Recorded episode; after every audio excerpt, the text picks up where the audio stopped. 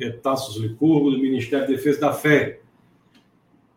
Bom, pessoal, sejam muito bem-vindos todos que estão nos assistindo à nossa escola bíblica semanal, toda terça-feira, às 21 horas.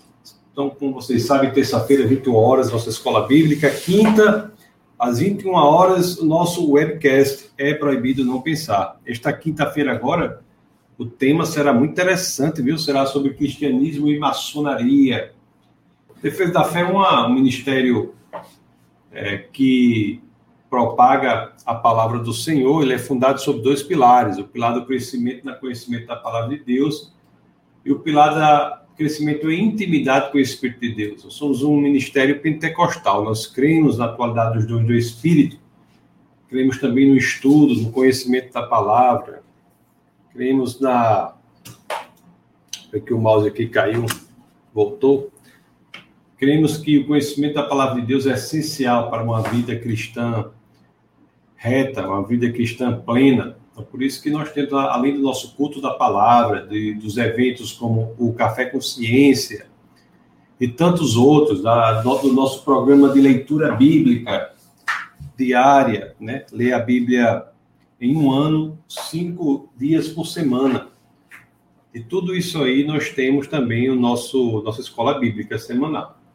Deixa eu botar um pouco de café aqui para ler os comentários. Daqui a pouco vou ler os comentários e já vou já vou para a aula de hoje. A aula de hoje, como foi a aula passada também, uma aula com aprofundamento teológico maior, né? Então, é importante essas duas aulas aí para que a gente possa aprender o que é redenção, propiciação e justificação. Esses três conceitos. E na aula de hoje nós iremos falar sobre justificação. Deixa eu só dar um, falar aqui rapidamente alguns comentários que nós já temos. Nosso querido Ricardo está aqui, Ricardo Rodrigues, sua família querida. Seja muito bem-vindo, Ricardo. Que Deus abençoe você e toda a sua família profundamente. Tem a Sueli, a avó de Larinha.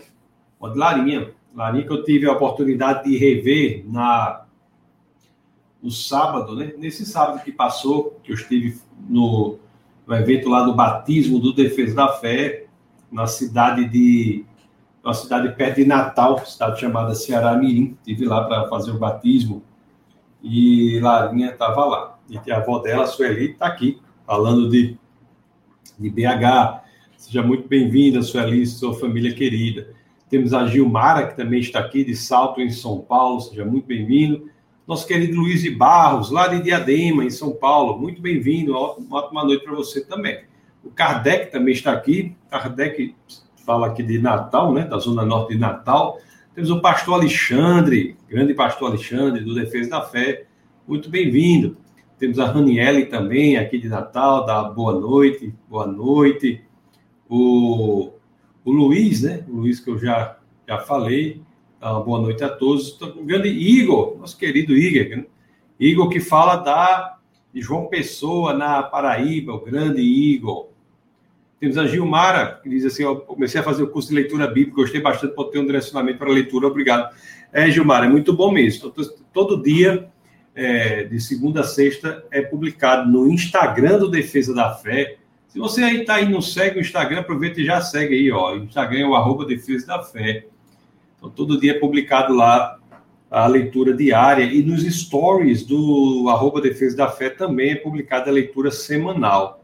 Então, muita gente tem sido bastante abençoada com a leitura da Bíblia, né? A, a exposição à palavra do Senhor é revolucionadora, ela muda vidas, ela muda perspectivas, ela muda caminhadas. Então, é isso aí. Aí tem a, a sugestão. O nosso queridíssimo Carlos Serrano, também tive a oportunidade de me encontrar com ele, matar a saudade nesse final de semana que passou. Temos aqui também o Diego Saraiva, o homem da informática, que diz: lembre da presença. Nós fazemos um controle de presença aqui na escola bíblica, viu? E a presença é simplesmente você comentar aqui que existe um algoritmo que registra seu nome, já coloca a presença, que faz tudo.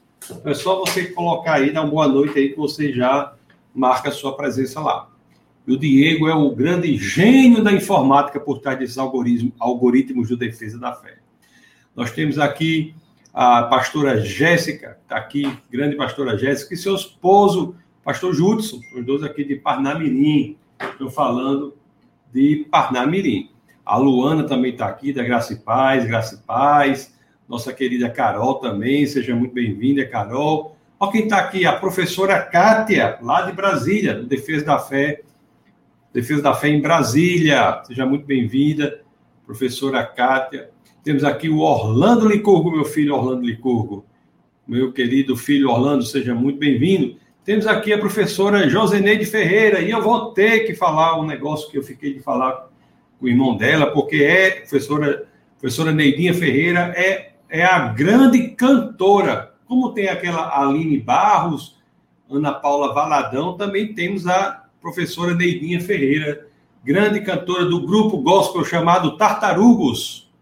Ela tá, e parece que esse grupo aí vai voltar com toda a força agora, eu fiquei sabendo, viu? Os Tartarugos.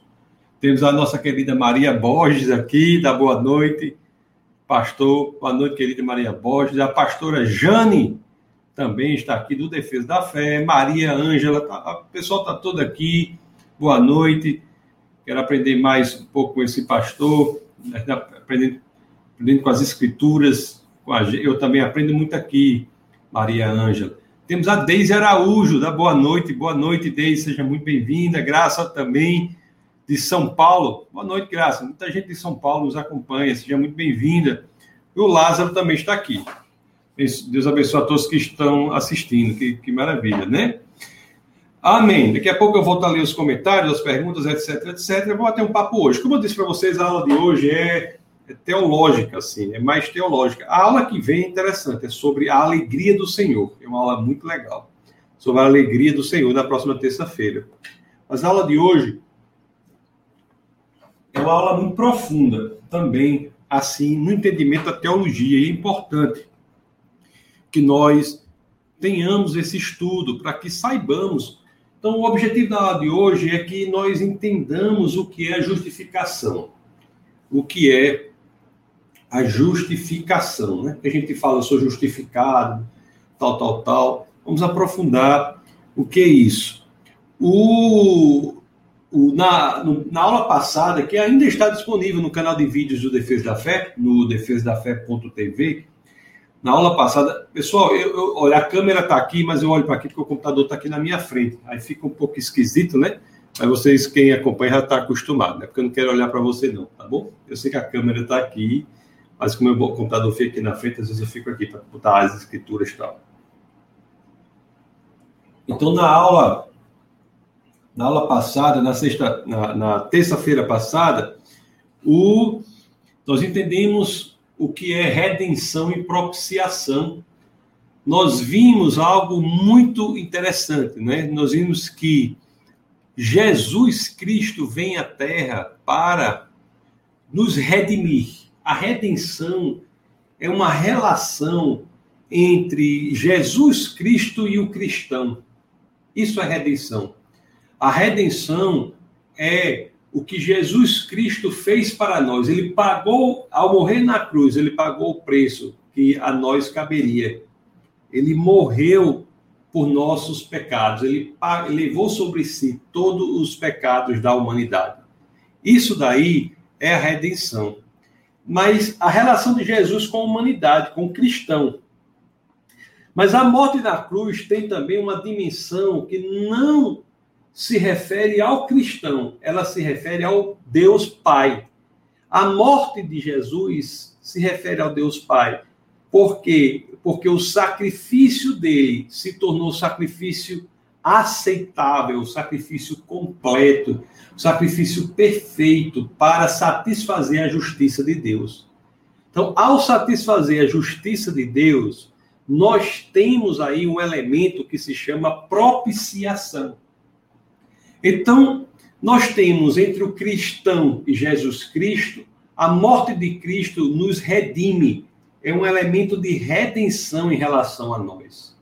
E a morte de Cristo em relação ao Pai é uma, traz uma, uma relação de propiciação, porque a morte de Cristo satisfaz o critério do Pai. O Pai é satisfeito, a justiça de Deus é satisfeita, o critério da parte ofendida é satisfeito com a morte de Cristo.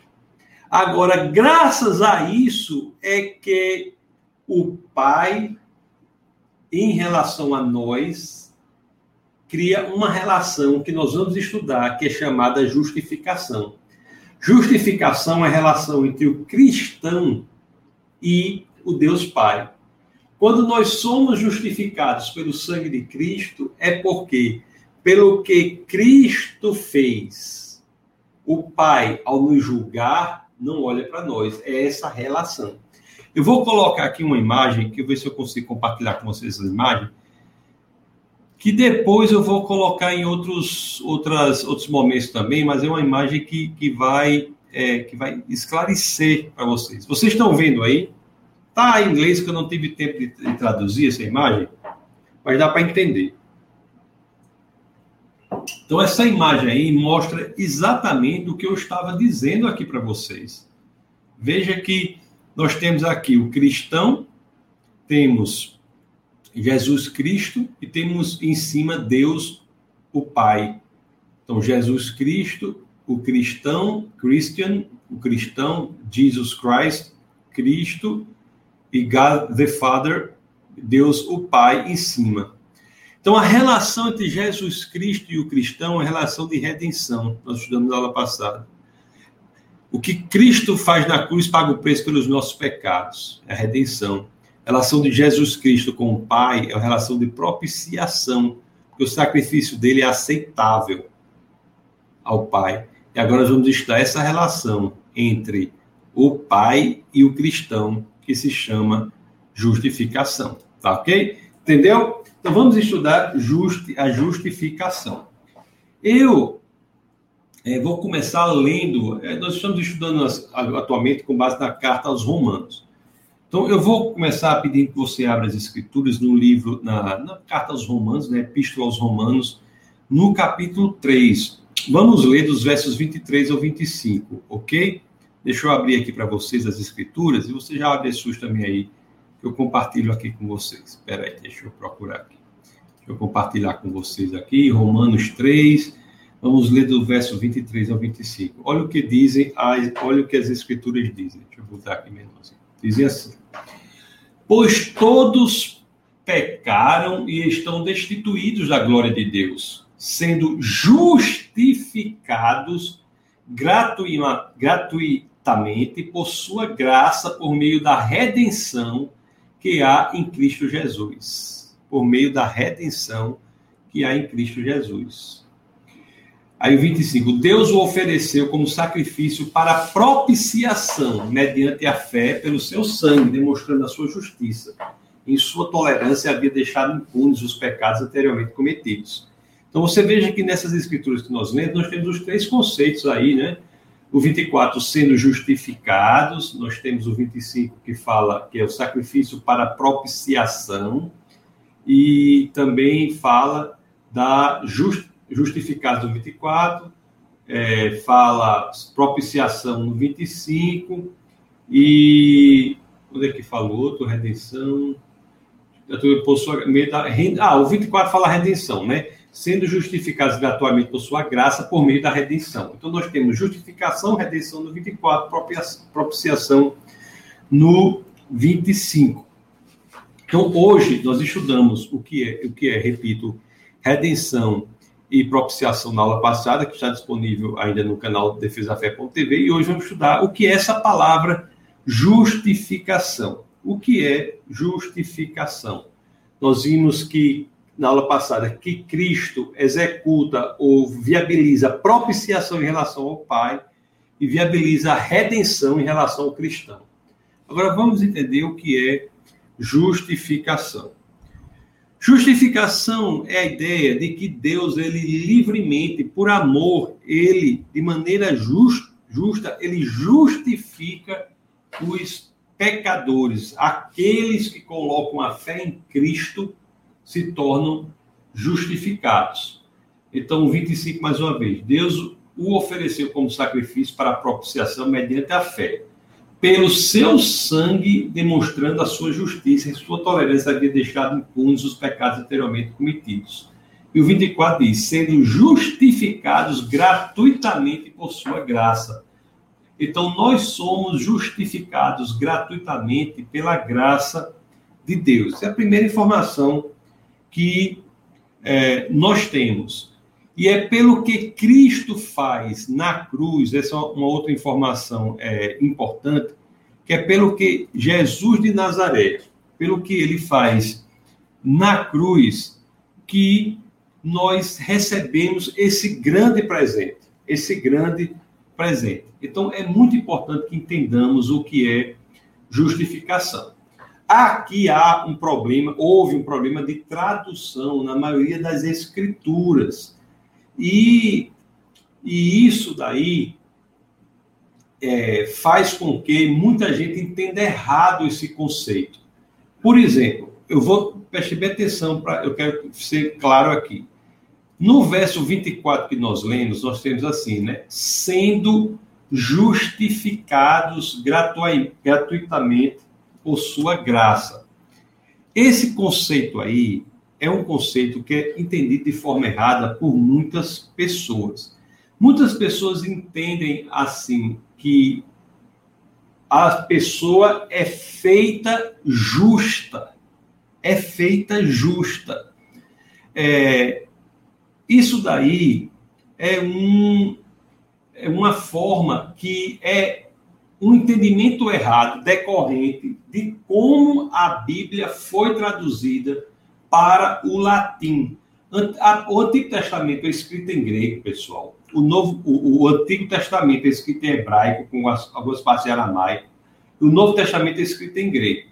Então, houve uma tradução do Novo Testamento né, para o latim, que é chamada a Vulgata, a tradução das Escrituras para o latim. E quando isso foi traduzido para o latim, que é a Bíblia como te, na, na, qual os teólogos da Idade Média estudavam, a tradução que se deu para o latim causou essa impressão de que a pessoa era feita justa, era feita justa. Lá em Romanos mesmo, no capítulo 3, no verso 4, olha, é, você tem essa mesma sensação aqui, ó, Romanos 3, 4, quando nós lemos assim. De maneira nenhuma seja Deus verdadeiro, todo homem mentiroso, como está escrito, para que sejas justificados nas tuas palavras e prevaleças. Então, esse entendimento de que a pessoa é feito, é feita justa, é um entendimento que é decorrente da tradução para o latim, na tradução chamada Vulgata, que, em, que baseou, que foi fundamento para o estudo de muitos teólogos é, medievais, muitos teólogos medievais. O Romanos, no capítulo 5, no verso 1, é, também tem esse entendimento. Deixa eu abrir para vocês aqui, Romanos, já que nós estamos na carta de Romanos. Romanos 5, verso 1, as escrituras dizem assim, né? Ó, é, deixa eu compartilhar. Dizem assim, ó, mesma coisa, ó, tendo, pois, just, tendo sido, pois, justificados pela fé, temos paz com Deus, por nosso Senhor Jesus Cristo. Isso daí, é, esse entendimento causa um problema muito sério é o problema de que as pessoas passam a compreender que o que ocorre é a necessidade para nós estarmos em paz com Deus, de termos sido justificados e, de, temos, e, e, e que temos de manter essa condição de justos para termos paz com Deus, como se fosse algo que dependesse de nós. É muito sutil essa diferença, mas é importante que nós é, esclareçamos para dê paz para muita gente. O, muitas pessoas pensam que o que as escrituras ensinam é que há um processo que é feito a pessoa justa e a pessoa tem de se manter justa o tempo todo porque senão a paz é não é estabelecida com Deus. Nós, do Defesa da Fé, nós cremos que a pessoa pode sim perder a salvação. Nós não, eu não estou dizendo que a pessoa não pode perder a salvação. O que eu estou dizendo é que o processo de justificação e de manutenção da justificação não é também um mérito do homem, é Deus que nos dá. É graças a Deus que somos justificados, e se verdadeiramente nós mantivermos o nosso coração nele, nós nos mantemos justificados porque não é pelo que fazemos, é, é pelo que Cristo fez por nós.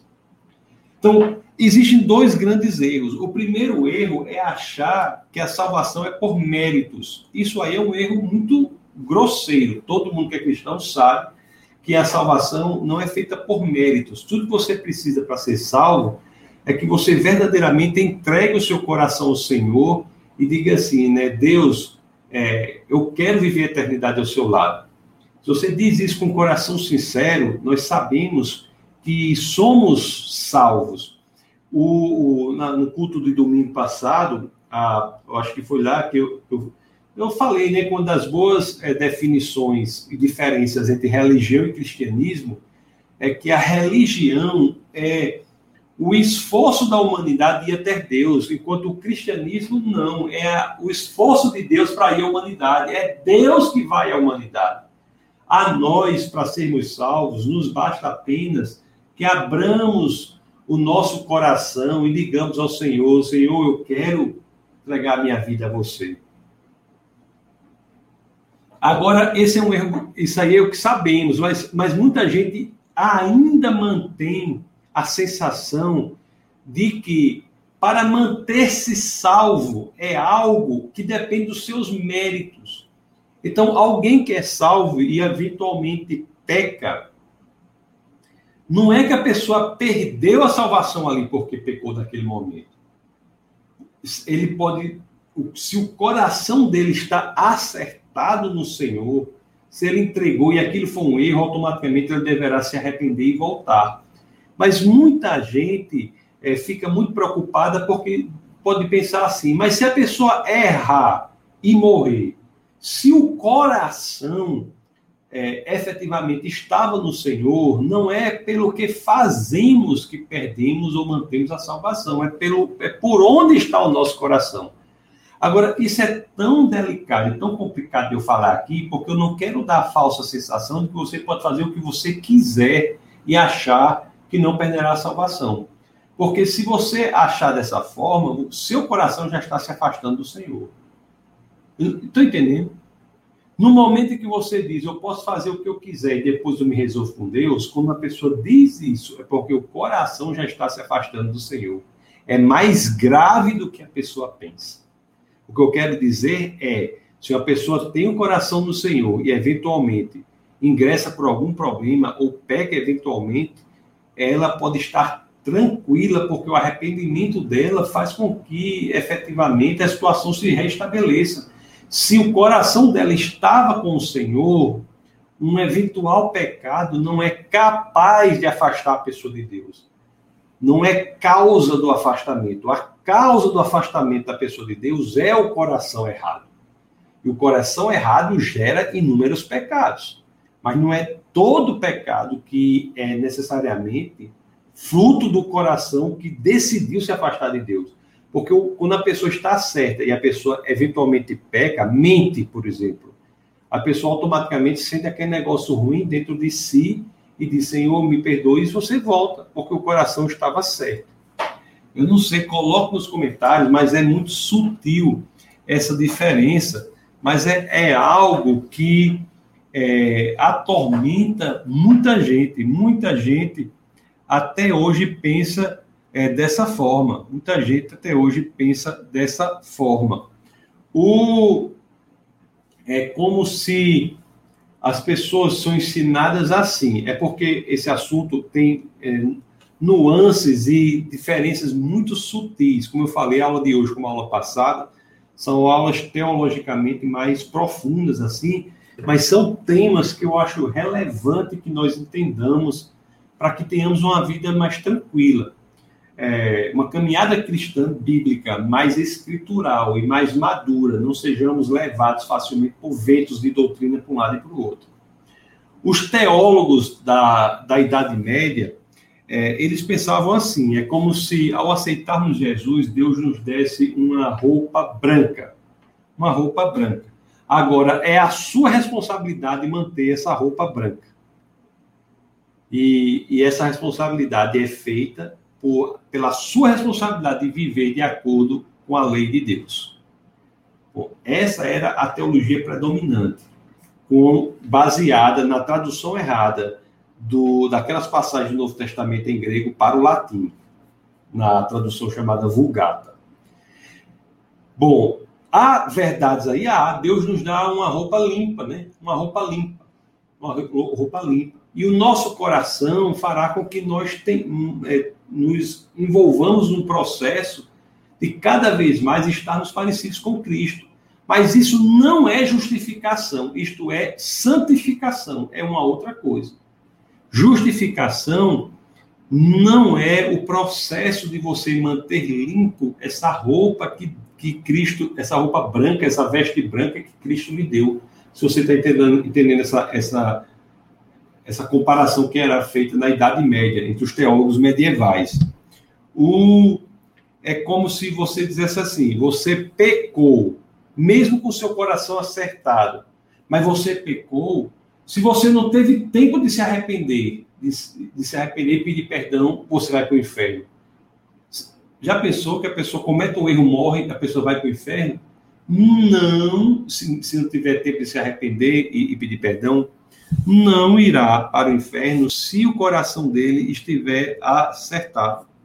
A pergunta central da caminhada cristã não é se nós conseguimos ou não preservar essa roupa branca que Jesus nos deu. Não é, não é isso aí. Por quê?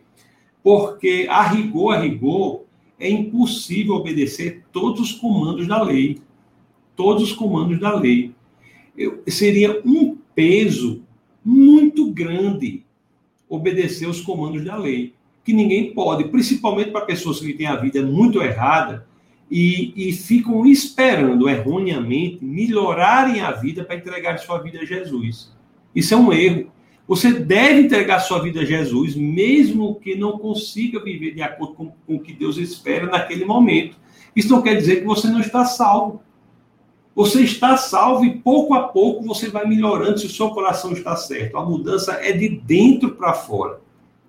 Esse peso de achar que necessariamente após a conversão você tem que mudar radicalmente a sua vida é um peso que faz com que muita gente não entregue sua vida ao Senhor. Eu não estou dizendo, e aqui eu repito para não ser entendido de forma errada, que esse assunto é muito delicado. Eu não estou dizendo que a verdadeira conversão não gera modificação. Sim, gera mudança, gera mudança de coração, modifica as pessoas. A árvore se conhece pelo fruto. A pessoa que entrega o seu coração ao Senhor gradativamente vai mudando, mudando, mudando, mudando, vai mudando seu jeito de ser, porque o coração é renovado e a pessoa é nova criatura. O que eu estou dizendo é que nós não podemos ensinar que é um trabalho daquele que quer entregar a vida a Jesus, manter a vida reta, necessariamente de acordo com as leis da Bíblia após a conversão. Porque isso aí a pessoa saberá que não conseguirá e não entregará sua vida ao Senhor, não possibilitará que o Espírito de Deus venha à pessoa e ajude a ela mesma nesse processo de transformação. Bom, eu estou tentando explicar, eu sei que é delicado para não ser mal entendido. Mas eu, eu coloque as dúvidas. É muito importante. E olha que a gente fala aqui de, de coisas honestas, né? Nós, nós tratamos aqui de coisas honestas, de honestidade. Honestidade de coração. Nós não podemos é, pregar um evangelho de hipocrisia. Então, então, justificação não é santificação. Justificação é saber que o Pai olhará para você e, ver, e você é justificado, então o Pai verá Cristo. Cristo. Isso é justificação. O, Senão a pessoa entra numa lógica de ter que. Eu pequei, eu fiz isso, fiz aquilo, vou confessar, me arrepender, vou confessar. Fiz aquilo, me arrepender, confessar. É impossível a pessoa atingir todos os ditames da lei, do que Deus espera que a humanidade viva. Isso é conseguido pouco a pouco, graças à ação do Espírito Santo em cada um. O Espírito Santo não só nos diz para onde ir, mas caminha conosco. Essa caminhada que é muito árdua, não é uma caminhada que fazemos sozinhos. Por isso que não pode ser ensinado a uma pessoa que tem uma vida muito errada, que se ela aceitar Jesus, ela terá de ela mesma lidar com o peso de mudar sua própria vida radicalmente após a aceitação é, de Cristo, porque isso ela não conseguirá por si própria. O que tem que ser ensinado é que a pessoa tem a vida muito errada e quer entregar a sua vida ao Senhor, vá a Deus, vá a Cristo da forma que ela é, da forma exata que ela é. Porque a partir dessa entrega, Deus vai transformando a pessoa de dentro para fora. Nós não queremos um cristianismo de hipocrisia, um cristianismo que as pessoas não sejam quem elas são. Porque Deus sonda o coração, não é a aparência que importa para o Senhor é o que está no coração. É isso que, que importa. Uma pessoa sincera, absolutamente sincera, que luta contra os pecados, é uma pessoa que está muito mais reta do que aquela que exterior, exterior de forma exterior parece imaculado, mas por dentro o seu coração é um turbilhão de pecados. É, Deus ele propicia o raio-x da nossa alma. Ele não julga pela aparência, ele julga pela essência. E não podemos dizer a pessoa que tem uma, uma vida errada, que ela não pode entregar sua vida ao Senhor só se ela mudar sua vida. Não. Ela entrega a vida ao Senhor do jeito que ela é. E a mudança da vida se dá gradativamente de dentro para fora. Do contrário, nós estamos colocando sobre pessoas pesos que elas não podem suportar, ou de forma mais adequada, dizendo pesos que irão esmagar essas pessoas e afastá-las para sempre do amor de Cristo Jesus. Então, muito cuidado com isso. A nossa salvação não depende de como nós continuamos depois. A forma como continuamos depois é uma consequência do fato de estarmos salvos, mas não é a causa estarmos salvos não é o nosso comportamento após a salvação que causa a nossa salvação. O nosso comportamento após a salvação é uma consequência, a transformação gradativa desse comportamento. É uma consequência. Agora, repito para ficar bastante claro: a pessoa que diz, eu vou errar, a pessoa que tem o ímpeto do coração em dizer, eu vou errar, depois eu resolvo tudo com Deus, esse coração é, é um denota, demonstra uma falta de saúde espiritual, algo preocupante. Coração com Deus é aquele que inesperadamente erra e diz: Meu Deus, eu me senti mal por ter errado e volta ao Senhor. Esse é o coração correto. O bom, eu espero que vocês tenham entendido essa parte que eu tinha dito aí, não é? Essa parte que eu tinha dito. Bom, então esse, esse erro de tradução até foi o próprio é, Lutero, né? Lutero, o, teó, o teólogo do, do, cristianismo muito importante, que foi um dos que identificaram esse erro na tradução para, para a Vulgata. Um dos professores de Lutero é, pediu que ele estudasse as escrituras na, no grego, o, o Novo Testamento no grego. O que é foi o, o, o Staupitz, pediu para, que era uma espécie de mentor de Lutero, pediu a ele que estudasse o Novo Testamento no grego, no original. E ele ali, ao ler as escrituras no grego, ele descobriu que essa ideia de tornar justo era uma tradução tradução errada que a tradução mais adequada seria declarar justo. Declarar justo. E O, e, portanto, se você entende que o que Cristo faz por nós é viabilizar que o Pai, ao nos julgar, nos declare justos, a teologia fica mais afinada, mais acertada, mais correta. Não é que pelo que Cristo fez, ele nos tornou justos. Não. É, tanto tanto não é assim que, estou lembrando agora, no sermão lá da, das bem-aventuranças, né? Ele diz, ele diz que bem-aventurado não é, ele não diz bem-aventurado é o justo. Não. Bem-aventurado é aquele que tem sede e fome de justiça. É aquele que quer a justiça.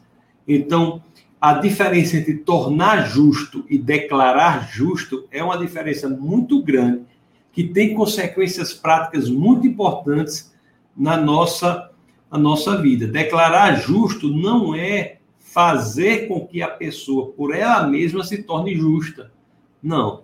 Declarar justo é declarar uma situação independente da pessoa, né?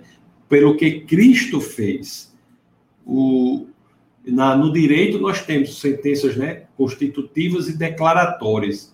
Então, o mal entendimento pensa que o que Deus faz é constituir a pessoa justa, quando na realidade não, é declara uma situação que existe pelo que Cristo fez. A pessoa é, ju, é declarada justa. Isso muda é, muita coisa. E esse papel de melhoramento, conforme eu disse agora, repito, ele é o papel do Espírito Santo, que na pessoa que se converte, gradativamente vai mudando. Eu digo isso, pessoal, mais uma vez, se você está aí com uma grande situação, num, num, num, estilo de vida que você sabe que desagrada a Deus e você se sente mal por, por isso, o que você tem que fazer acima de tudo é se render perante o Senhor, dizer, Senhor, eu quero entregar a minha vida a, a você, Deus, eu quero entregar minha vida a você. E eu quero que o Senhor trabalhe no meu coração para gradativamente eu poder mudar. Nunca pense que você, por achar que não tem forças de mudar o seu estilo de vida, você não pode entregar a sua vida ao Senhor. Esse é um pensamento diabólico, na realidade, na visão, na, na cosmovisão cristã. Não é pelo seu pensamento que você não tem forças para mudar o seu estilo de vida que você não deve entregar a sua vida ao Senhor. É exatamente o contrário. Porque você está certo em dizer que você não tem forças para mudar o seu estilo de vida. Isso é correto. O que Deus diz a você é: entregue o seu coração da forma que está ao Senhor, que Ele, juntamente com você, trabalhará essa mudança de estilo de vida. É Deus, por meio do seu Espírito, que caminhará com você para que você mude o seu estilo de vida. Você se alinhe ao Senhor. E isso não tem a ver com justificação, isso tem a ver com santificação.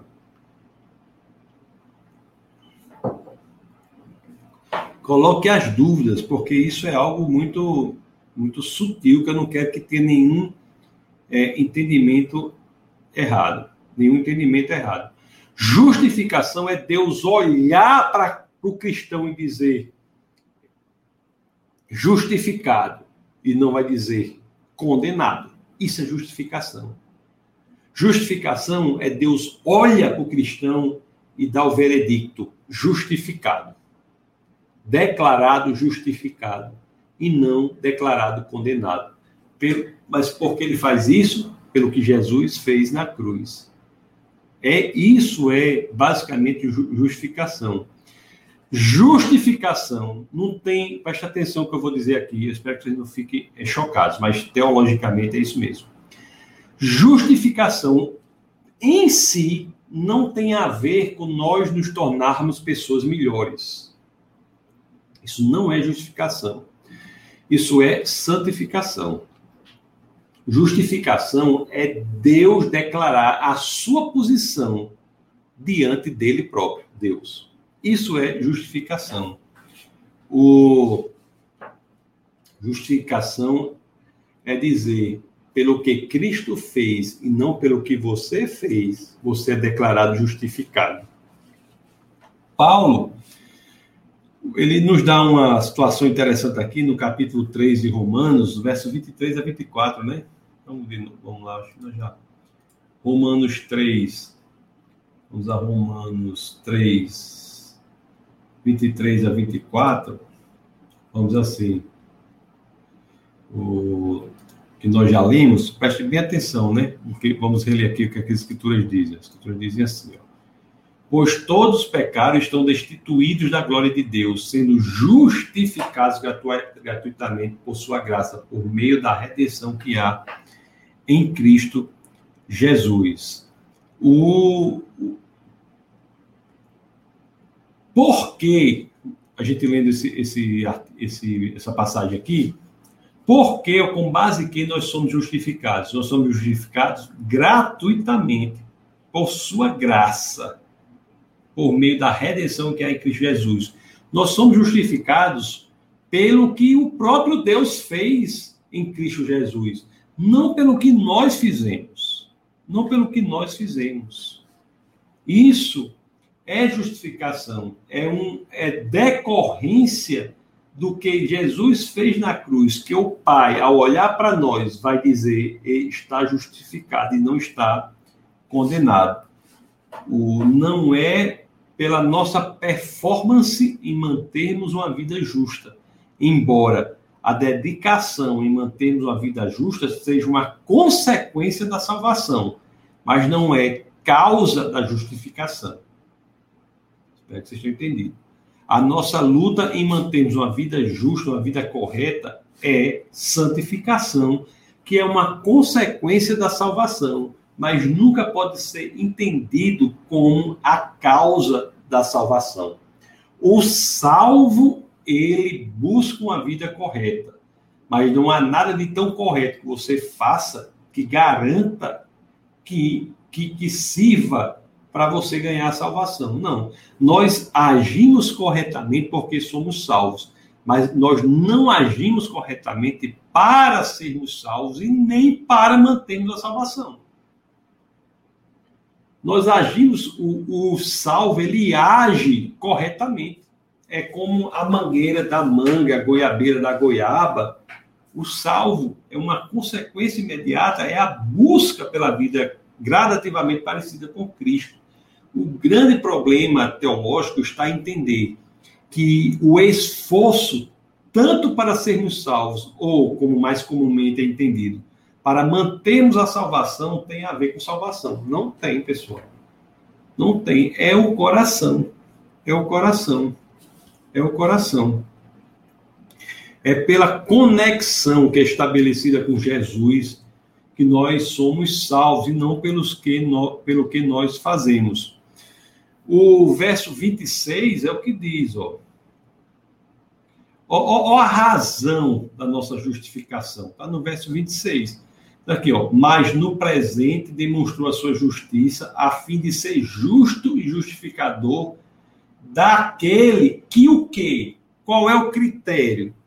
Ele é, Deus é justificador de quem? Daquele que tem fé em Jesus.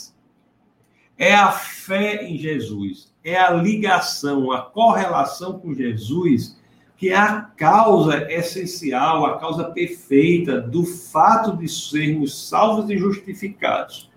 É a nossa relação com Jesus que faz com que o Pai, ao olhar para nós, veja o próprio Cristo e diga justificado e não condenado. É como se a nossa relação com Jesus trouxesse para a gente os créditos de Cristo. É como se você buscasse um emprego e entregasse o, CV, o currículo de Cristo. Fosse autorizado a entregar o currículo de Cristo. É como se, ao ser julgado, Cristo estivesse em seu lugar. Tinha até um, um videozinho, ou se eu, eu devia ter procurado para mostrar para vocês aqui, não sei se vocês conhecem que era como se fosse assim no tribunal da salvação. Aí chegava o crente, aí quando o crente ia subir na balança, Jesus tirava a pessoa e dizia: Eu subo. Aí Jesus subia, aí a pessoa dizia: Está aprovado. Aí o crente ia. Aí chegava outro com um currículo do tamanho do mundo. Eu fiz isso, eu fiz aquilo, eu fiz aquilo outro, eu fiz aquilo outro, mas quando subia na balança, a balança não aprovava. Então, quer dizer, nós somos aprovados não é pelo que fazemos, mas pelo que Cristo fez por nós. Da mesma forma, não é pelo que fazemos para mantermos a nossa vida que somos salvos, mas aqueles que são salvos fazem tudo para manter uma vida reta. Entenderam? A diferença aí? Entenderam? O, é, se a lei, a, man, a necessidade de manutenção do homem, de acordo com a lei, fosse critério de manutenção da salvação, ele não atingiria da mesma forma que ele não atinge para alcançar a salvação. Ele só atinge em Cristo. Então, isso é libertador para quem tem uma vida muito desregrada e pensa em entregar sua vida a Cristo. Pode entregar sua vida ao Senhor que a mudança se dá depois e não antes. É por você ser salvo que Deus caminha com você na direção da mudança e não para você ser salvo. A lei, ela ela não é uma escada que você sobe nela para se salvar, muito menos para manter-se salvo. A lei é uma proposta para que sigamos a nossa vida de acordo com ela, já que somos salvos a lei foi dada a um povo não para que ele se tornasse, se tornasse povo de Deus. A lei não foi um, não foi um, um, um checklist que Deus entregou para um povo e disse: cumpra para você se tornar povo de Deus. Não. A lei foi um modo de viver que Deus entregou a um povo que já era o povo de Deus. Aquele povo que recebeu a lei era o povo que tinha passado pelo Mar Vermelho sem sequer molhar os pés e comia miraculosamente no deserto. Milagre, povo, o povo de Deus. É, isso é muito, é muito importante. É muito importante. O, a lei. Vamos, abra Isaías, no capítulo 64, no verso 6. Vocês verem um negócio interessante aqui. Deixa eu abrir aqui.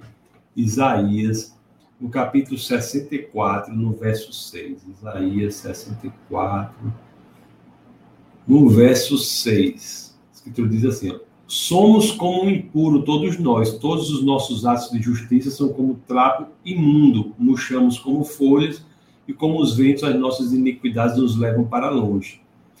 Os nossos atos de justiça são como trapo imundo. O que quer dizer isso, pessoal? não há, você pode pegar a melhor pessoa do mundo, aquela pessoa que você diga, meu amigo, isso aí é Madre Teresa de Calcutá, é menina de calça curta perto dessa pessoa que você conhece aí, de, de a pessoa que age. Pronto. Pessoa que tem, entendeu? Nota mil. Por mais alto nível que seja essa pessoa, no que diz respeito ao critério uh, estabelecido por Deus, todo aquele ato de justiça dela é como um trapo imundo. Não é pelo que ela faz que ela pode obter o grande presente. É pelo que Cristo fez. Isso é a base do cristianismo. É pelo que Cristo fez. É por isso que ele está dizendo, Isaías já diz isso assim. Lá é, no Novo Testamento, para voltar para a carta aos Romanos, né, que nós estamos mais com base nela, lá na carta aos Romanos, no capítulo 3, no, no verso 20, a Escritura diz o quê? Portanto, ninguém será declarado justo diante dele, baseando-se na obediência à lei. Olha o que eu estou querendo dizer aqui desde o começo. E, as, e muita gente até hoje pensa que é assim. Portanto, ninguém será declarado justo diante dele, baseando-se na obediência à lei. Aí a pessoa, por exemplo, é porque é tão delicado falar sobre esse assunto para que ninguém entenda errado. Mas a pessoa às vezes erra erra, mas está com o coração certo, mas errou. Mas a pessoa não é declarada justo ou injusto pela obediência à lei. Ela, ela tem, depende do coração. A lei é para quê? Olha, o que é que Paulo diz? Pois é mediante a lei que nos tornamos plenamente conscientes do pecado. A lei é para refletir que erramos. Refletir o pecado, para dizer que erramos. Mas não é com base nela, na lei, que nós podemos garantir que somos salvos. É, eu vou, se eu fizer uma pergunta para você, você é salvo? Você sabe se vai para o céu? Sim ou não? Responda para si mesmo. Se não quiser responder, não, não, não, quiser responder no comentário aí também pode, né? Mas eu não vou encorajar isso não. Você vai para o céu, sim ou não? Eu digo a você, se a manutenção da sua salvação dependesse do seu comportamento, eu queria saber se você diria sim. Sim. Você diria sim? Se dependesse do seu comportamento, você diria sim? Dificilmente, porque, porque todos estamos suscetíveis a um erro ou outro, a mentir, a pensar mal, não é? Porque Deus, é, Jesus ele leva, eleva o nível do pecado ao coração. Você pensar mal, você mentir. Será que nunca vamos mentir? Aí as escrituras dizem: não, pessoal, não, você pode ter certeza da sua salvação se o seu coração está no Senhor. Porque não é você que é julgado, é Deus que será julgado. Agora, repito, toda vez que eu digo isso, eu tenho que adiante dizer. A pessoa que começa a querer pecar, começa a estar confortável no pecado, é porque o problema é maior do que ela, do que ela acha. Não é que ela pode perder a salvação, não, é porque provavelmente ela já não é salva.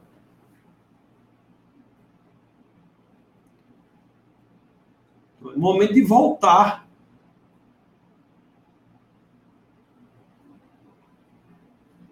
Então, pessoal, o que Deus ele nos justifica pelo que Jesus fez. Jesus fez. Os, por quê? Porque os nossos pecados são colocados sobre os ombros de Jesus. É pelo que ele fez, não é pelo que eu vou fazer, pelo que você fez, pelo que alguém fez. É pelo que Cristo fez é que nós somos salvos. E, é, e, e, e por isso, e o segundo elemento, é por, pelo que ele fez que Deus, ao nos julgar, nos declara justos. Porque nós obtemos de Cristo a capacidade de apresentar as suas credenciais e não as nossas. Você vê como o cristianismo é profundo, né? É, o cristão ele fica habilitado a apresentar diante de Deus, diante do Pai, as credenciais que são de Cristo e não suas próprias credenciais. Não as suas, as suas próprias credenciais. O... E, e sempre foi assim, né? Quando nós colocamos a nossa fé em Cristo, verdadeiramente nós estamos lançando nossos pecados sobre os ombros de Cristo e trazendo para nós as credenciais dele, que serão apresentadas ao Pai. E o Pai olhará para nós e verá o Cristo, as credenciais de Cristo, e declarará a nossa justiça e não a nossa condenação declarará que somos justificados e não condenados. Porque o Pai verá as credenciais de Jesus e não as nossas. Não é pelo que fazemos, é pelo que Cristo fez por nós. É pela. A, o que Cristo fez por, por nós foi o quê? Foi ter pago os nossos pecados, morrido em nosso lugar. Isso é redenção. Ele morreu em nosso lugar. Isso é redenção. Isso é redenção. Ele morreu em nosso lugar. É redenção. Como somos redimidos, nós, em relação ao Pai, somos justificados. Justificados por quê? Porque fomos redimidos. Então, mesmo a nossa relação com o Pai é uma função da nossa relação com Cristo. Cristo nos redime para que sejamos declarados justificados diante do Pai ele, ele pai olha para a gente e, e diz assim, sem pecados. Por quê? Porque ele está vendo as credenciais de Cristo e não as nossas. Não é, não é algo be belíssimo isso? Não é algo belíssimo? Pois é. São essas duas coisas que ocorrem, meus queridos irmãos, quando nós colocamos a nossa fé em Cristo. Quando colocamos nossa fé em Cristo, os nossos pecados são lançados sobre os ombros de Cristo e nós temos a habilidade de apresentar as credenciais de Cristo, que pagou, pelo, pagou os nossos pecados para o Pai. E o Pai, ao olhar para essas credenciais, dirá: Você declaro justificado, não declaro condenado. A de hoje, como eu disse, assim, né, é muito teológica, mas eu acho importante para que entendamos o que as escrituras dizem, possamos ir adiante, não é? O... E mais uma vez, viu, pessoal, não me entendam mal. Você não é justificado pela sua performance na vida cristã, tá bom? Não é justificado por sua performance na vida cristã. O ju... Não há julgamento do não há julgamento do crente em relação à salvação. Não há. Ele julga as credenciais de Cristo. Todos seremos igualmente salvos, todos os cristãos. Que estamos não cristão aquele que está na igreja, viu? Cristão aquele cujo coração está em Cristo, verdadeiramente. Não necessariamente o que está na igreja, é aquele o critério para ser salvo não é agir como se fosse um cristão. O critério para ser salvo é ser um cristão. E como consequência disso, a ação é a ação que se espera de um cristão. Então, o, não é pelo, pela nossa performance que somos salvos, é pelo que Cristo fez. Se você cometeu um erro grande e você se arrependeu verdadeiramente, saiba que Deus é capaz de alcançá-lo, de buscá-lo. Se você tem uma vida muito, um estilo de vida muito diferente do que Deus quer para você, que Deus, que, que Deus entende que é o melhor para você, saiba que você pode entregar sua vida ao Senhor. Que essa transformação ela não tem a ver com salvação. É uma transformação que se dará gradativamente depois da entrega da sua vida ao Senhor. É aquilo que, que eu falo sempre, né? Que eu acho que é a passagem de C.S. Lewis, que ele diz não é interessante como dia após dia na, parece que nada muda, mas quando olhamos para trás tudo está diferente? Isso é santificação. Mas justificação não é. Justificação não é. O, quando você agradecer ao Senhor pela justificação, você não agradeça pensando que é ba com base no que você fez, mas com base no que Cristo fez na cruz não é? O,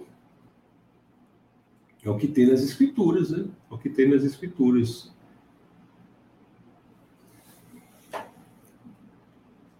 O, já li aqui, não foi Romanos 3, eu vou botar de novo aqui para vocês, Romanos, Romanos 3, 22. Justiça de Deus mediante fé em Jesus Cristo. Para quem? Para todos os que creem. Para todos os que creem. O 25, Deus o ofereceu como sacrifício para apropriação, mediante o quê? Mediante a fé. Pelo seu sangue, né? tal, tal, tal, é mediante a fé. O 26, mas no presente demonstrou a sua justiça a fim de ser justificador daquele que o quê? Que tem fé. É a fé, é a ligação com Jesus que nos torna justos. Não que nos torna justos, mas que faz com que sejamos declarados justos. É a ligação com Jesus que faz com que sejamos declarados justos. É a fé em Cristo que proporciona a declaração de nossa justiça.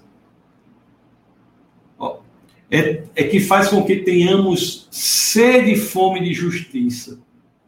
Não que sejamos justos.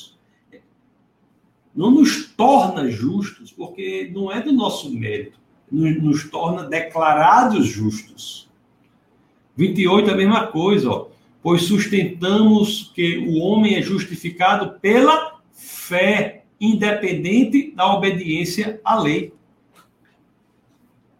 Qual é a base da, da justificação? Que é que, qual é a base de nós irmos para o céu? Qual é a base? O que, o que é que possibilitou que nós possamos ir para o céu? A morte e a ressurreição de Cristo. É isso.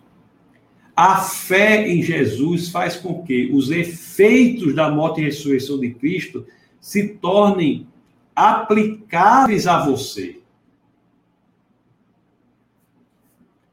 Nós fazemos a conexão pela fé e os efeitos são aplicáveis especificamente a cada um. No momento que nós colocamos a nossa fé em Cristo, nós somos declarados justos. Isso para quem viveu na época que Cristo viveu, isso para quem vive agora, depois que Cristo viveu na terra, e isso para quem viveu antes também. Para quem viveu antes também é a mesma coisa. Como é que a pessoa que viveu antes de Cristo foi justificada? Pela fé. Não tinha época da lei. Eu acho que foi até uma pessoa que perguntou aqui, foi Serrano, né? Deixa eu mostrar aqui. Porque vivendo na dispensação da graça, temos que recorrer à lei. Nunca ninguém teve que recorrer, recorrer à lei para ser salvo. Isso é um ensinamento errado. O ensinamento que diz que a, que a Bíblia é um livro de dois momentos. Que tem o, o, o, livro A Salvação antes de Cristo e depois de Cristo. Salvação antes de Cristo é quem cumpria a lei. Aí diz, eita, ninguém cumpriu a lei. Aí mandou Cristo. Agora quem tiver em Cristo. Nunca foi assim.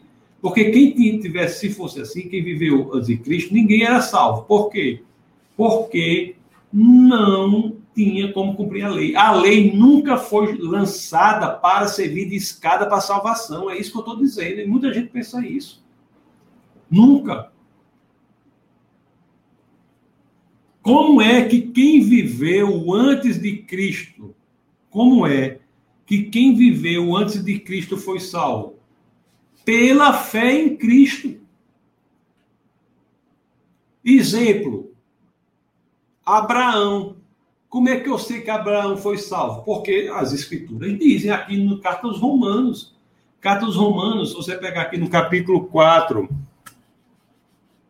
você pegar aqui no capítulo 4, no, é, Romanos capítulo 4, verso 3, o que, é que as escrituras dizem? Olha o que as escrituras dizem aqui, ó. Abra... O que diz a escritura? Abraão creu em Deus e isso lhe foi acreditado como justiça. Isso foi acreditado como justiça. Isso é a lógica de crer no Deus encarnado.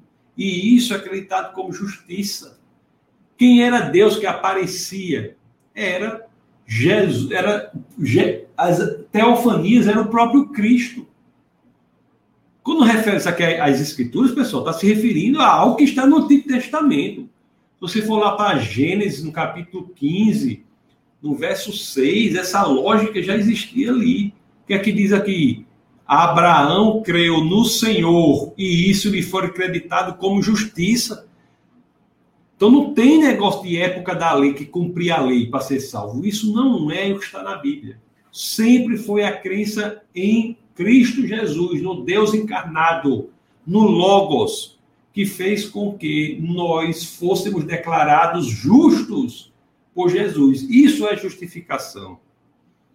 Isso é. Estou falando do personagem aqui de Abraão, uma figura histórica que é dois mil anos anterior a Cristo. Dois mil anos anterior a Cristo. E está aí, claro. Se você for para outro lugar, Evangelho de São João, no capítulo 8, no verso 56. São João 8, 56, que é que as escrituras dizem? Olhe, olhe só uma, Abraão, dois mil anos de Cristo, que aqui o Evangelho de João registra. Abraão, pai de vocês, regozijou-se porque veria o meu dia, e ele o viu e alegrou-se. Não é? João, é, registrando o que o próprio Jesus de Nazaré disse. Como é que Abraão viu o como é que Abraão foi salvo? Como é que Abraão foi salvo? Foi porque ele cumpriu a lei? Abraão cumpriu a lei nunca. Nunca.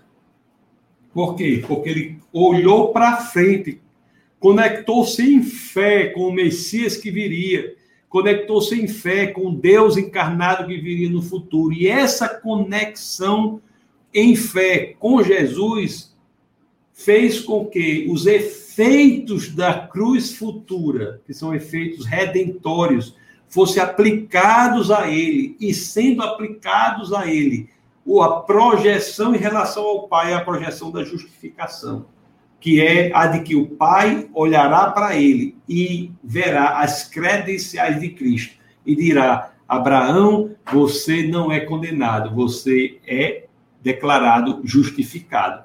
Fez com Abraão, como fará comigo e fará com cada um que entregar o seu coração ao Senhor.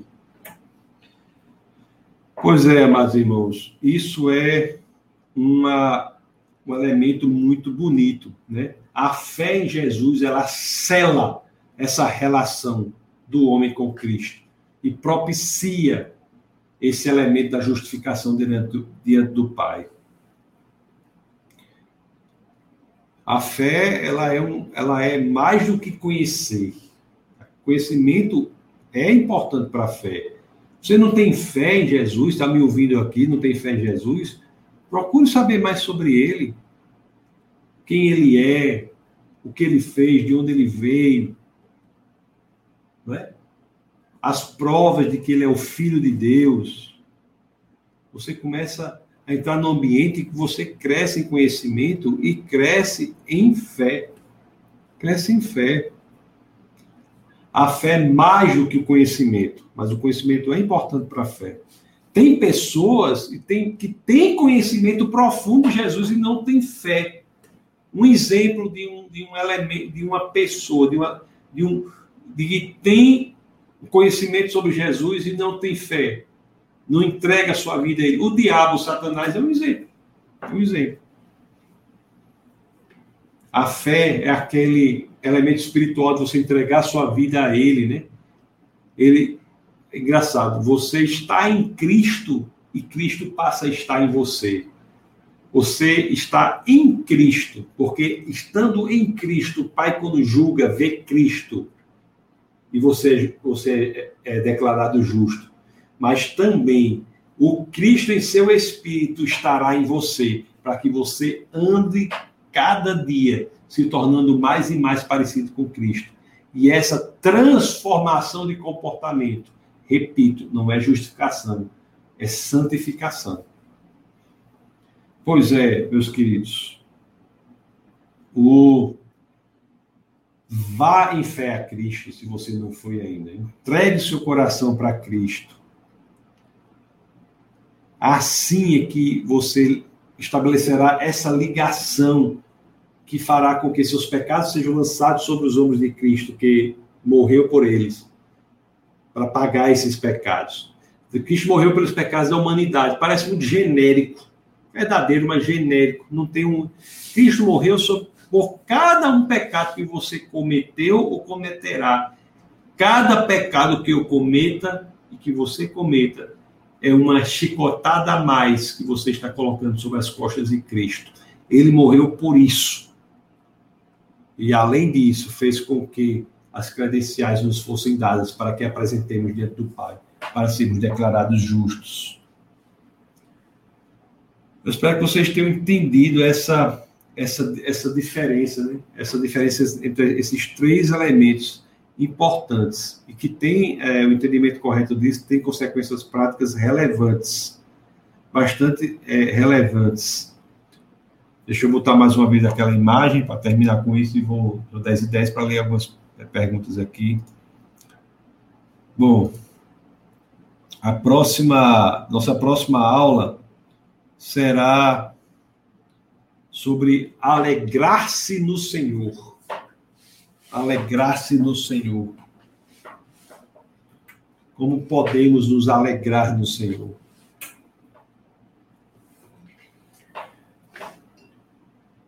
Será aula boa, mas sim, eu ia fazer o quê? Mostrar aqui para terminar, mostrar a, a, a imagem.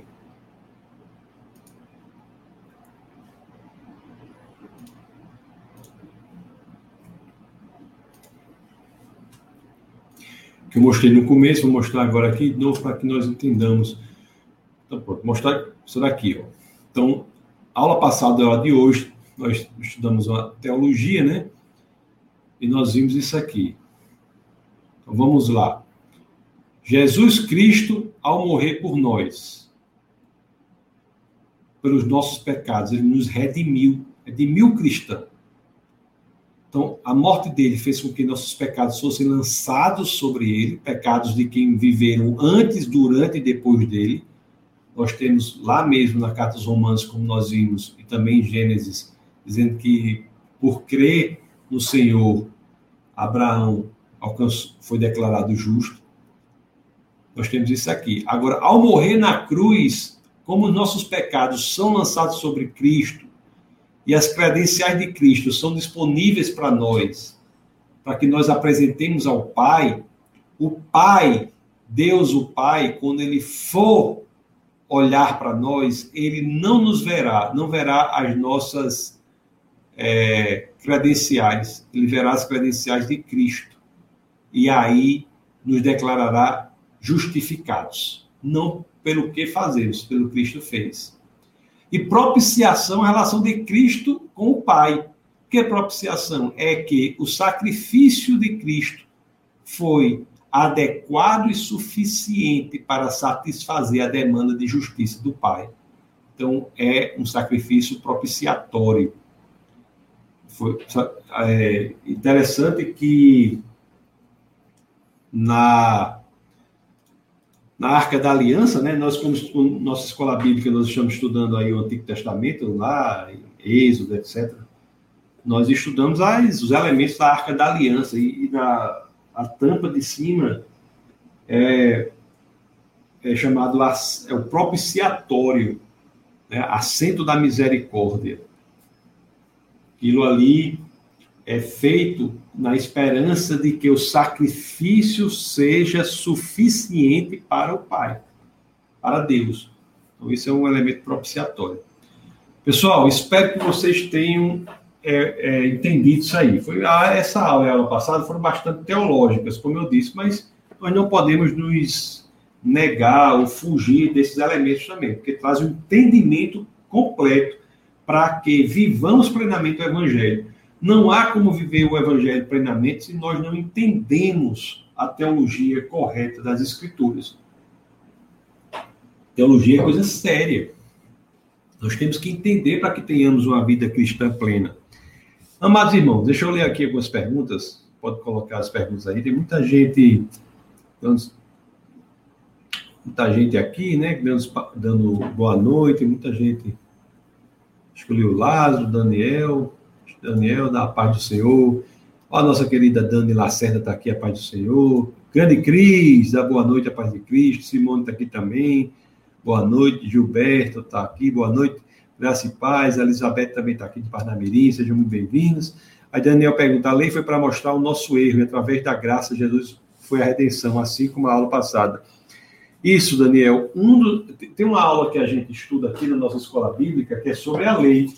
A lei a lei, uma das funções da lei é, é e ainda serve até hoje para mostrar onde erramos. A lei é um prumo sobre uma parede, né? Prumo é um negócio que o rapaz, aquele pessoal que pedreiro, que coloca é, um, é como se fosse um chumbo com uma corda assim, que ele encosta na parede. Aí aquele chumbo vai e denuncia o defeito da parede. Isso aí é o prumo, é um espelho. E tem outras funções também da lei, como, como anunciar a necessidade de Cristo. É uma função da lei também. Revelar o caráter de Deus. É uma função da lei também. Quando diz assim, é não trairás, é porque Deus é fiel. Não mentirás, é porque Deus é a verdade. Não é? Então, não assassinarás, porque Deus é a vida. Então, assim, a lei fala do caráter de Deus. Cumprir a lei é ser reflexo de Deus na terra. Então, é importante. Aí, Serrano fala aquela pergunta sobre a dispensação da graça. Nós nunca tivemos de recorrer, é, Serrano, a Bíblia toda, os 66 livros da Bíblia, os 39 do Antigo Testamento e os 27 do Novo Testamento, são todos eles livros da graça. Livros da graça. É o tempo todo Deus dizendo: olhe para Cristo, que você será salvo. O tempo todo. Na arca de Noé, a arca de Noé é o quê? O que aconteceu lá? É um ensinamento também sobre Cristo. Não é? A arca de Noé só tem uma entrada. Os que estão na arca estarão sobre a salvo do julgamento de Deus, do dilúvio. Então, a arca. Então, todo o Antigo Testamento, nós, quando estudamos a nossa escola bíblica, o Antigo Testamento, quando nós chegarmos ao Apocalipse, voltaremos ao Antigo Testamento. Então, toda, toda vez que nós. Não, talvez não, talvez, talvez eu vá estudar os profetas menores, os profetas que nós não estudamos, eu acho, nessa.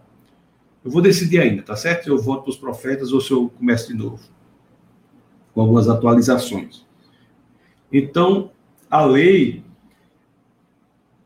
a Bíblia é o livro da graça, sempre foi. Então, todas as passagens apontam para Cristo. Os sacerdotes, Cristo, a gente vê que Cristo exerce o papel de tudo na, na, naquele, naquele, no dia do naquele dia em que o sacerdote exercia sacrifícios pelo povo. Nós vemos ali todas as figuras de Cristo também. A grande professora Milena Ferreira diz: família querida. Também, Mateus, também tive a alegria de encontrar no domingo agora. E se sentir confortável com o pecado já é um sinal de que não se está salvo. Isso aí. Isso, esse é o equilíbrio. É muito importante deixar claro isso para que nós não sejamos é, mal entendidos. Essa aula não pode ser usada como desculpa para ninguém pecar. Não pode. Porque se a pessoa busca uma desculpa para pecar, isso é sintoma de doença grave espiritual. Não tem saúde espiritual. É possível que essa pessoa já não esteja salva. Quem busca desculpa para pecar. Muito, muito bem é, colocado isso aí. Muito bem colocado, que é o equilíbrio, né, para que ninguém possa entender, é, entender errado isso aí.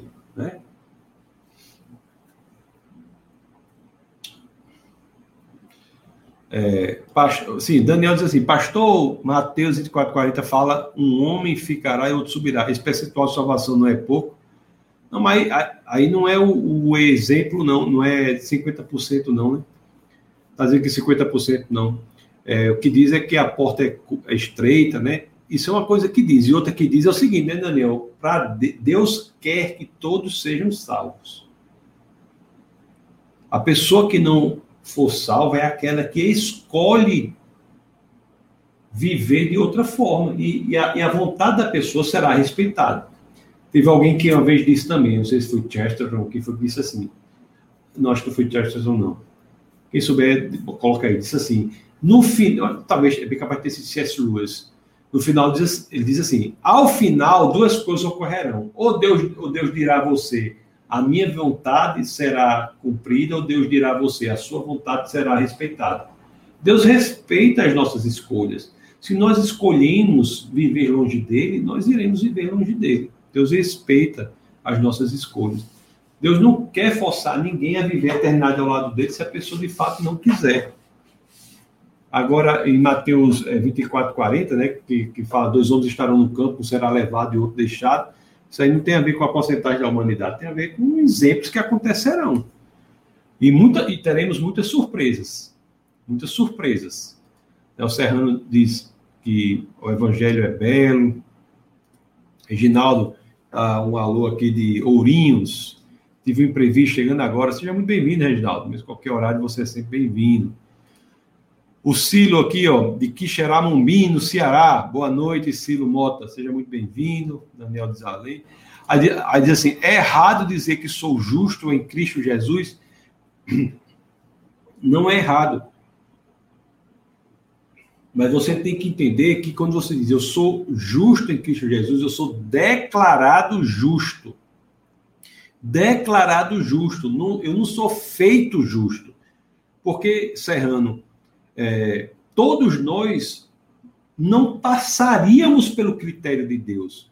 Então, nós não, não nos tornamos nós mesmos justos, nós nos tornamos declarados justos. Deus olha para nós como justos e de dentro para fora que nós vamos transformando a nossa natureza. A nossa natureza passa a ser o Espírito de Deus passa a habitar em nós. Nós nos recriamos, nascemos de novo, mas gradativamente passamos a mudar o nosso comportamento, não é? A nossa alma, os nossos pensamentos, as nossas emoções passam a ser trabalhadas. E Deus olha para nós e nos declara justos. Jamais podemos pensar que é pelo que fazemos que obtemos a salvação. Nunca. É pelo que Cristo fez por nós. Então você pode dizer, Serrano, você é justo em Cristo Jesus, mas entenda-se, você é declarado justo em Cristo Jesus, graças ao que Cristo fez. Mas você é declarado justo pelo Pai. É Deus Pai que declara você justo. A justificação é a relação do Deus Pai com o cristão. E essa relação só se dá graças à redenção, que é a relação entre o cristão e Jesus Cristo. Não entendeu? Coloca aí. Cada pecado que cometemos é uma chicotada no Senhor. Eu sempre digo isso para evitar que nós a pessoa diz assim, né? Deus morreu pelo pe... pelos pecados da humanidade. Ah, não sei para vocês, mas essa frase, embora seja verdadeira, mas essa frase para mim fica uma coisa tão genérica, tão ampla, tão ampla, né? É correta, mas não dá um impacto de dizer assim, olha, por cada pecado, cada pecado meu é um sofrimento específico que eu proporcionei a Jesus. Cada pecado. Quando diz que Jesus morreu pelos pecados da humanidade, ele morreu por cada pecado de cada um de nós. Então dá, um, dá uma sensação mais real.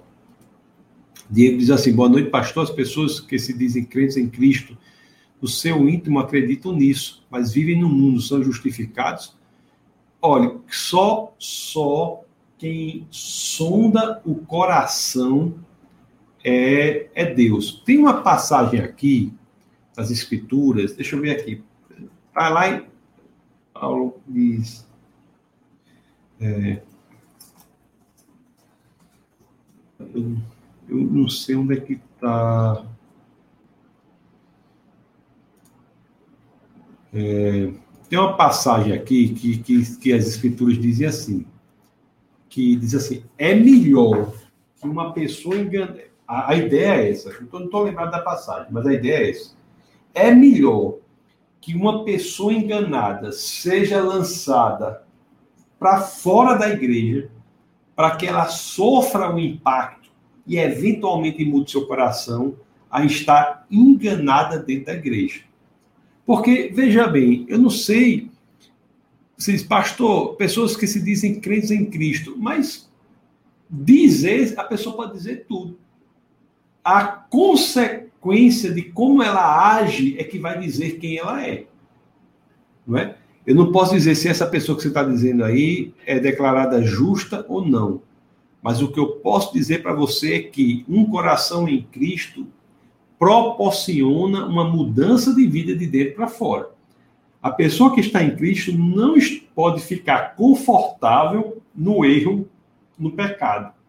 Embora lute pela libertação de estilos de vida pecaminosos nos quais ela esteja envolvida, eventualmente envolvida durante anos ou, mesmo décadas. Porque outro erro é você achar que o pecado é uma escolha. É outro erro muito grave. O pecado não é unicamente uma escolha. O pecado exerce um poder. Se a pessoa, por exemplo, comete um erro, um pecado, depois comete o, o, mesmo pecado de novo. Depois, na terceira vez, na quarta vez, ela não terá a mesma capacidade de não cometer aquele pecado. Por quê? Porque o pecado começou a exercer um poder sobre a pessoa. É por isso que se fala escravidão do pecado. Por que, que a pessoa se torna escrava do pecado? Porque o pecado passa a ser senhor da pessoa. Então, a pessoa que está feliz no, na, na ação pecaminosa, me parece que está com a saúde espiritual comprometida. Ela precisa reavaliar sua vida, sua saúde espiritual. Mas não é a ação dela que justifica ou não. É isso que eu estou dizendo. É um sintoma. É como você vê, essa, essa árvore está. Olha só, tem três mangas penduradas nessa árvore. Espera aí, ela é uma mangueira. Não é o fato das três mangas estarem penduradas que fazem, causam ela ser uma, causam a árvore ser uma mangueira. Não. O que causa a árvore ser uma mangueira é a estrutura, né? Interna, celular da árvore. A consequência é da manga. Mesma coisa o crente. Não é o que se faz que faz com que a pessoa seja crente mas é o que se faz que demonstra os frutos que são dados.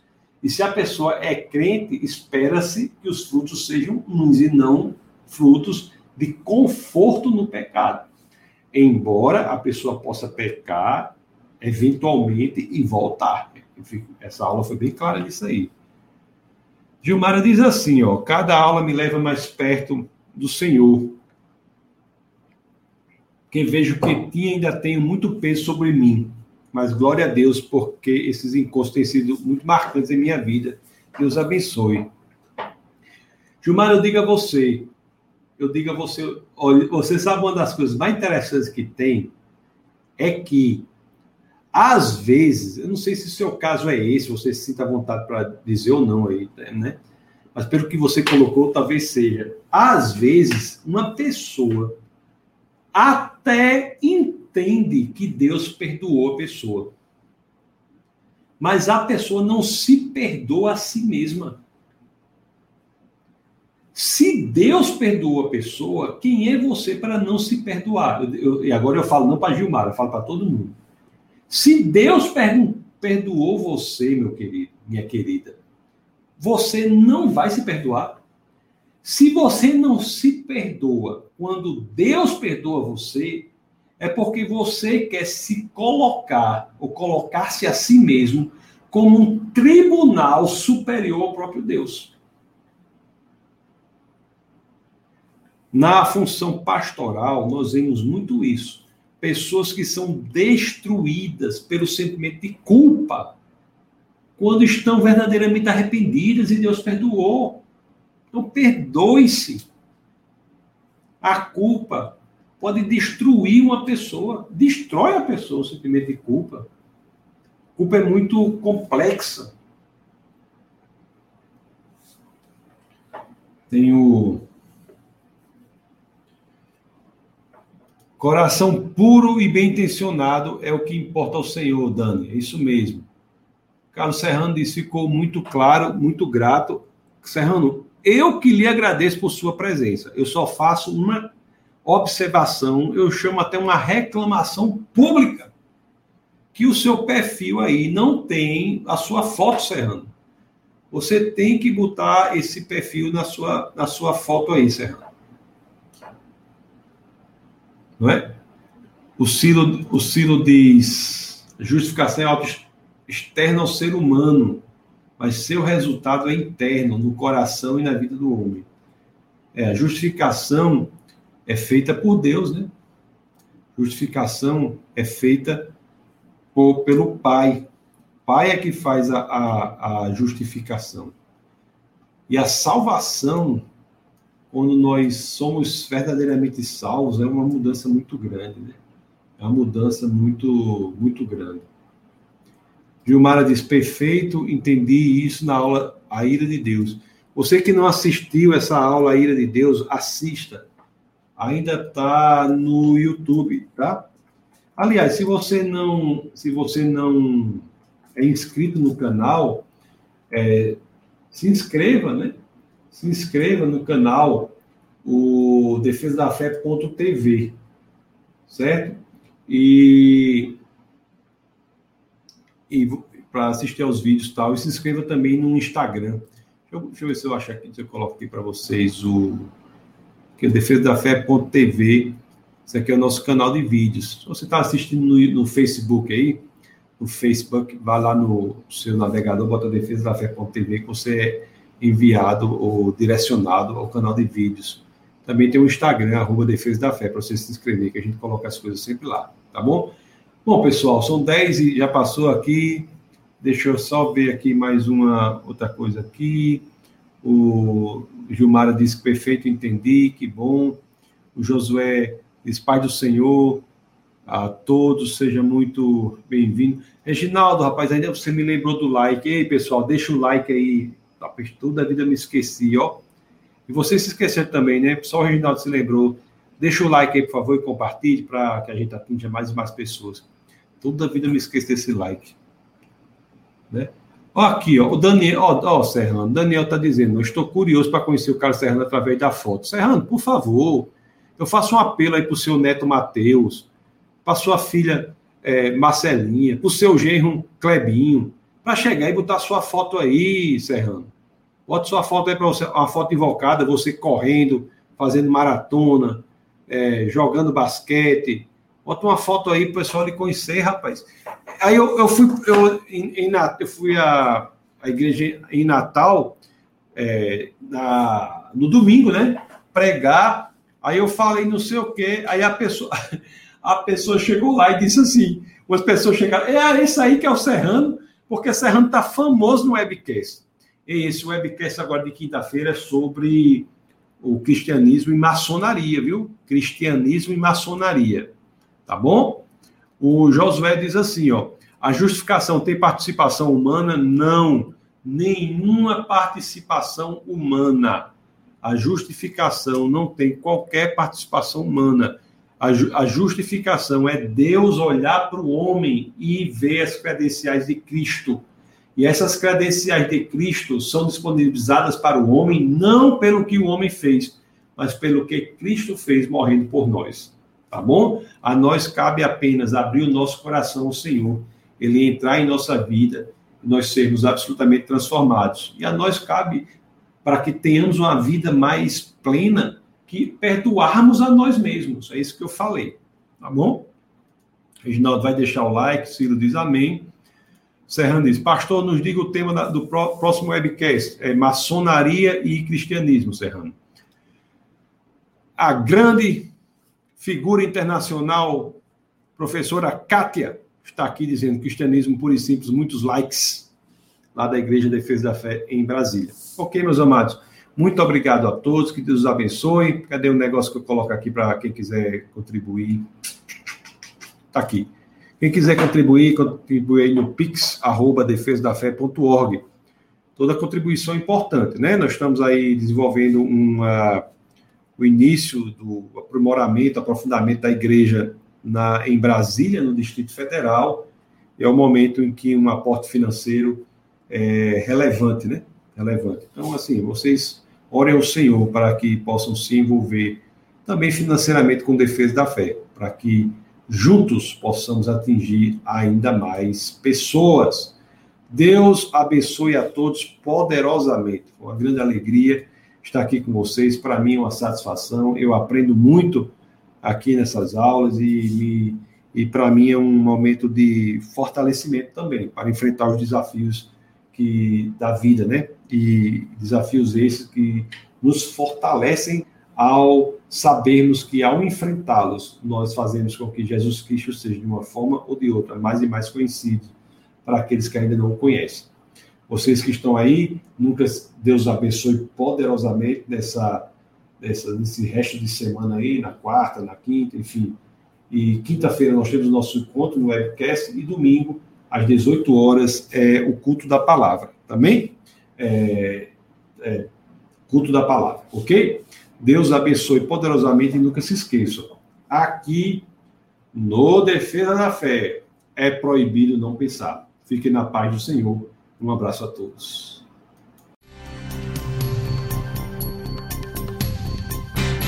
Essa foi uma produção do Ministério Internacional Defesa da Fé, um ministério comprometido em amar as pessoas, abraçar a verdade e glorificar a Deus. Para saber mais sobre o que fazemos, acesse defesadafé.org.